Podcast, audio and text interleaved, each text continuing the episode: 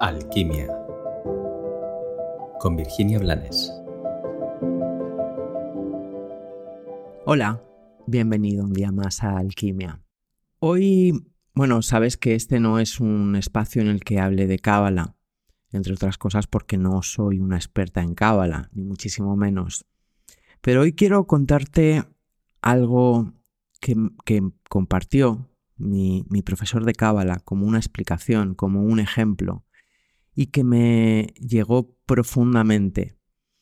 Tan profundamente que 30 mm, años después, o 20 muchos años después, sigue apareciendo en mi mente como, como una tabla a la que me puedo agarrar en esos momentos en los que no entiendo a la vida, y son muchos. Es cierto, no entiendo a la vida. También tengo claro que mi función, mi para qué, no es entender a la vida, es vivirla, es aceptarla, es acogerla, es agradecerla.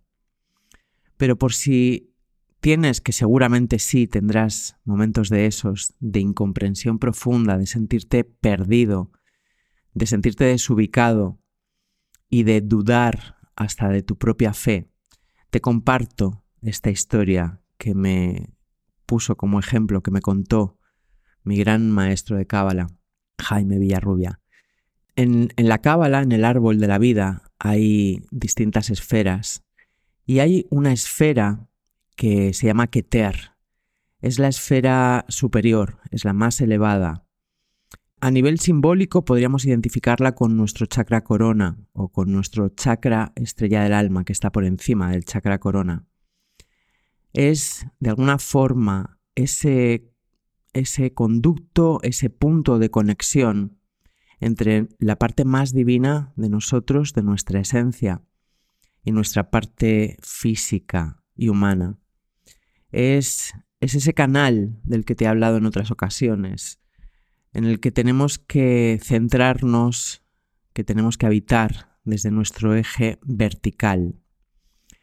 Y todo lo que hay más allá de, esa esfera de Keter, todo lo que hay por encima de ella es Dios, es el uno, es la divinidad, es lo incognoscible, es lo inefable.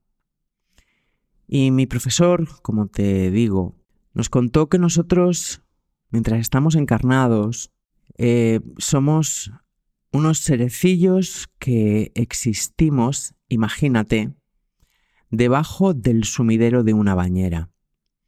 Todo lo que podemos percibir es una gran oscuridad, que es la bañera que está sobre nosotros, y un pequeño, una pequeña abertura por la que a veces entra la luz, que es ese sumidero que está encima nuestra. Y él decía que intentamos comprender a Dios, que intentamos calibrar quién es, su deseo, su magnificencia, su voluntad, viendo solamente lo que podemos ver a través de ese sumidero.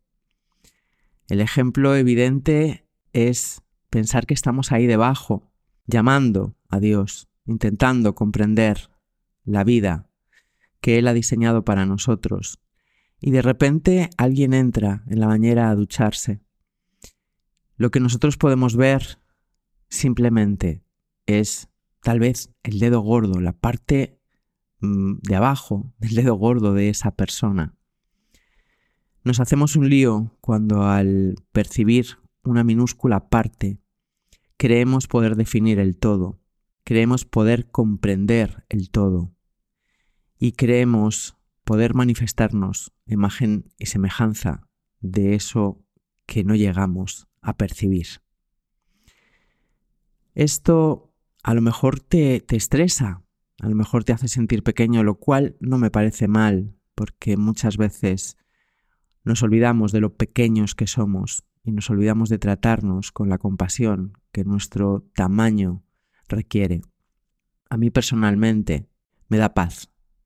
Me recuerda, me sienta como me sienta, que desde aquí no soy capaz de comprender el todo, pero sí puedo abrirme a recibir lo que ese todo tiene para mí, Que tengas un maravilloso día.